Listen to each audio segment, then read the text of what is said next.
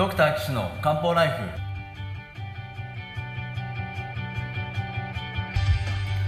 ポッドキャストドクター岸の漢方ライフは医師である岸大二郎がリスナーの皆様から寄せられた体の悩みを中医学をもとにした漢方薬や鍼灸治療の知識で解決するお手伝いをする番組です。現代医学では改善しない辛い症状や病名はあるけれど治療方法がない疾患。検査はしたけれど異常がない症状に対して現代学はもちろん漢方や鍼灸の考え方をお伝えしていくことで皆さんの生活を幸せにする岸漢方クリニックがお送りします。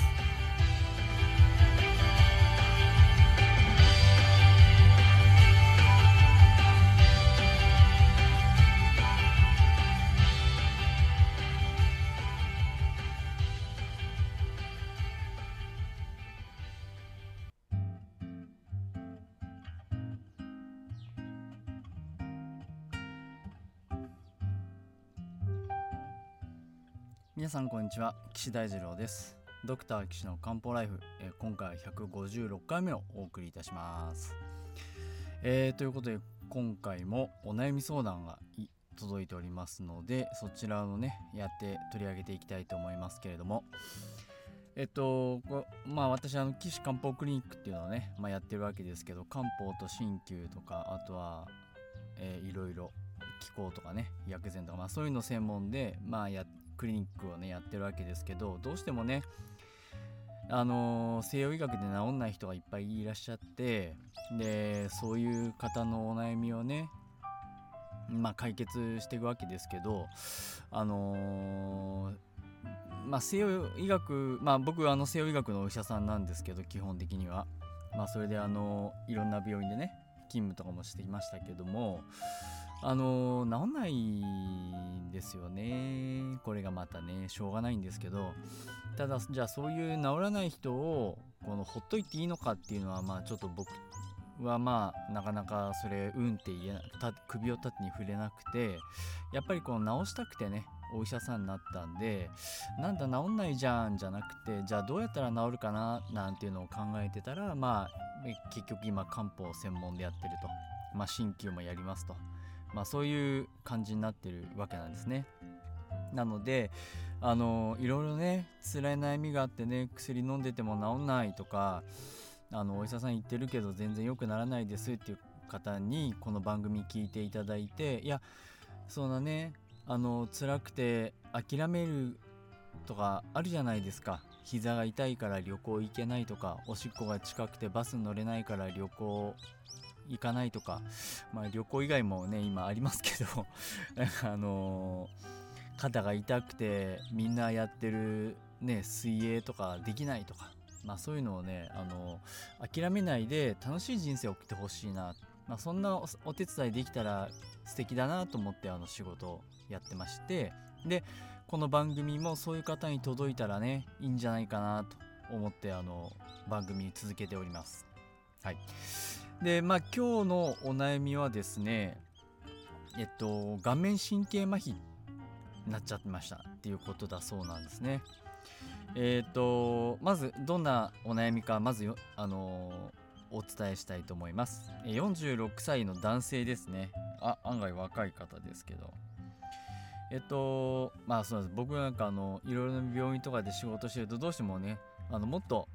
年齢上20歳30歳プラスした60708090ぐらいの人がね見ることが多いので46歳っていうと分かったか若いなって思っちゃいますね。もうこれあの10代とか20代とか来たらちょっとえなんか若すぎて分かるかなとか悩んじゃったりしますけどね。それ冗談ですけど。はい。じゃああの症例風にまとめてありますので読み上げたいと思います。46歳男性でえっと右側がね顔面神経麻痺だって言われているそうです。まあねもうあのこの番組ねこれ取り上げさせてもらって読んでますけども治っててほしいなと思いますけれどもまあどんな方か。えーっと病気は特にないんですけどお酒いっぱい飲みますと。うん。で身長176センチ。あ僕と一緒ですね。体重95キロ。これ全然違いますね。あの95キロえっとまあ私2人分とはいかないですけど私プラスうーん子供1人分ぐらいです。おんぶしてるぐらいですかね。いやいやいやなかなかな体格ですね。えあ病気ありますね。薬飲んでます。メトクロプラミド酸化マグネシウム竹キャブ、まあ、胃の薬とお通じの薬ですね。あとなんだろうねメトクロプラミド飲んでるのね。吐き気止めなんですけどね。なんか胃腸が悪いんですかね。うんなんかわかる気がしますけども。はい。えっとこのお便りをくれる2日前。えー、右目の周りがむくむようなしびれ感があったそうです、えー、中学的に言うと麻木感ってやつですね。麻木朝の木って書くんですけどまあそれはまあ置いといてあのしびれるような感じがありました。でその翌日から液体を口に入れると右の口角口のこの端っこからですねベーってこぼれるようになっちゃって右目がねまばたきできなくて乾燥しちゃって痛くなってきました。ということです。これ完全に神経麻痺ですね。あのまあ当然ですけど顔面のねあの表情とか、まあ、表情筋とかみんなまばたきする眼輪筋とかあのみんなそうですけど筋肉で動いてるわけですね。で普通筋肉っていうと骨から骨をつないでで関節を動かしたり、えー、骨と骨をつないで関節の周りを強化したり、まあ、そういったことをねするのが筋肉なんですけど顔面筋の場合は特殊で骨と皮膚をつないでるんですね骨と皮膚をつないでるんでだからあの皮膚に皮膚が動かないっていうまあそういう表情ができないっていうのがまああのこの神経の特徴です。で顔の場合は動かす筋肉と,、えっと感覚ですね。触ったとか痛いとか冷たいとか熱いとか。あそういう感覚の神経が別個になってるんですね。え動かす方は、まあ、顔面神まあ、まあ、本当はいっぱいあるんですけどおおむね顔面神経。で感覚の方はね三叉神経っていうのが、あのー、支配しているので痛みとかうーんしびれとかあとそのまあしびれ違うかな。痛みとかあったかいとか冷たいとかっていうのはその三叉神経なんですね。だから痛みさあのー、痛いですっていうのは三叉神経の問題でよくね三叉神経痛なんていうことがあったりしますけど動きの方筋肉の動きの方は顔面神経ですね。これ脳からね直接出てる脳神経ってやつなんでこういうのが出てくるとあれ脳大丈夫かなっていうのをまず考えるんですね。皆様あの例えば脳梗塞とか脳出血とかになるとね同じような症状が出るっていうのをご存知かもしれませんね。この目の横がこう下がってまぶたがこう閉じてきちゃってえっとこの口角口の横のところがベローンって下がってあとこの皮膚のねシワの溝がなくなってくるなんていうのが脳梗塞の症状だったりすることもありますから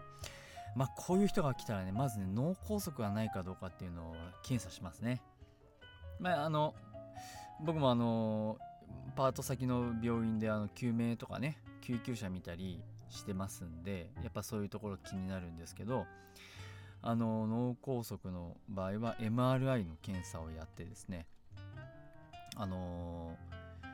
ー、まあ、拡散強調画像っていうのが、まあ、あるんですけど新しい脳梗塞のものに関してはこの白くぼやーって映りますっていう検査があるんで必ず必ずそれをやります。MRI まあ、やんなくてもねあの他に例えば手足の動きが悪いとか、ね、お箸持ってて落としちゃうとか足を引きずっちゃうとかね。なんかそういうのがあると、まあ、脳梗塞脳出血あなんか脳でトラブルがあったなっていうのをこう推測診察でねあの分かるんですけどどうしても今の医療っていうのはそういう診察だけでねやってると証拠がないっていうんでね怒られちゃうんであの、あんまり診察してそれで診断しちゃうとちょっとまずいことがあって必ず検査しましょうね。自分のところで検査できないんだったら検査できるところであのちゃんと見てもらってください。っていうのが、まあ、あの今の医療体制です。だからねえっと一番最初のあの近隣近所の先生のとこには何にもそういう MRI とかなくてもそれは3次3次医療って言いますけどね。3次の医療のドクターのところに行ってじゃあこれじゃあ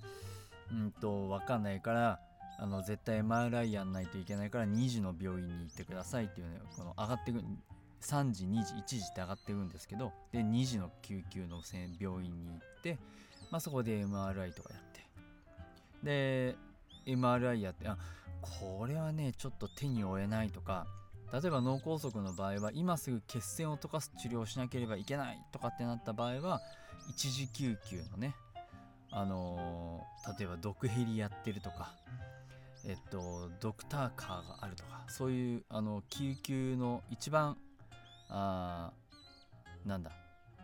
救急センター救命センターがあるようなねところにお願いしてっていう形でね3段 ,3 段構えであの体制を整えてます。まあ、私が、まあ、昔ね1時の病院にいたこともありますし今は2時の病院ですしね、まあ、そういった対応をしているわけなんですけどもこの人はまず顔が動かないっていうことはやっぱ脳梗塞がねないかな調べないとですね。でしかも身長がね176センチで体重95キロ相当溜め込んでますよね。でしかもアルコール飲みまくお酒飲みまくってるっていうところがあるみたいなんでこういうの人は他の病気ですよね。例えば糖尿病で神経がやられちゃってるとかうんあとはその糖尿病の派生でねこうあのえっ、ー、とケトアシドーシスとかそういうので具合悪くなっちゃってる。知らないうちに腎臓も悪くなってるなんていうこともある可能性がありますからえっ、ー、と MRI がないとこだったら ちゃんと MRI できるところまあそういったところで採血したり、えー、MRI やったり、まあ、場合によっては CT やったりとかね。そういったことをいろいろこう検査組み合わせてまず診断しないといけないなと思いますね。そういうのがなくて顔だけですとか顔がしびれるだけですとかでもう顔面神経麻痺だけでねっていうことになれば今度はその治療すればいいんで、まあ、以前にもね、あの顔面神経麻痺出てきたことあると思いますけど、まあ、最初はステロイドですね。あの治療は早ければ早いほど効果がありますからまああのまあ結構ね、あの、わかんないですよ。わかんないですけど、身長176キロで体重が100キロ近くあるような人はあまり病院行きたがらないかもしれないし、なんかちょっと行くのめんどくさいな、どうせなんか言われるんでしょうみたいな感じで 行くの嫌かもしれないですけど、これはね、絶対すぐ行って行ってもらって、治療する必要がありますね。えー、例えば、で、あともう絶対ステロイドね、点滴して飲み薬やって治療します。まあそれでね、治る人も中にはいるので、で、その他には神経を良くする、えー、ビタミン剤ですね。えっと、ビタミン B12 とか、ニコチン酸とか、そういうのをまあ投与したりですとか、あとあのー、えっと、帯状疱疹のね、あのヘルペスウイルスヘルペスゾスターっていうウイルスが原因であの顔面神経麻痺になっていることがある多いらしいので、まあ、その薬ですよね、えー、バルトレックスとか、まあ、そういうのを投与したりとかっていうことになるのかな。西洋医学的にはねと思います、はい、ただあの顔面神経麻痺ね結構これあの針とか漢方が結構効くので僕はねまず針やりたいな。うんと思いますね。結構針で良くなっちゃう人もいるしいやいやじゃあそれ針で良くなったんじゃなくて自然に治ったせいだよってね言われちゃうこともあるかもしれませんけどいやまあ僕的には針が効いてると思ってますんでそういう治療をするとねあの治ってきたりしますからまあ是非ねあの次回あの漢方でねこういう風に考えますよなんていう話をちょっと聞いていただいて、まあ、参考にしていただければなと思います。さあじゃあ今回はですねこんなところで西洋医学的な話をしました、えー、次回はですね中医学でこの顔面神経麻痺こんな風に考えてんですよっていうお話を伝えたいと思いますので是非お聞きください。えドクター岸の漢方ライフでは皆さんのお困りごと体に関するお悩みを、えー、こんな形でね西洋医学中医学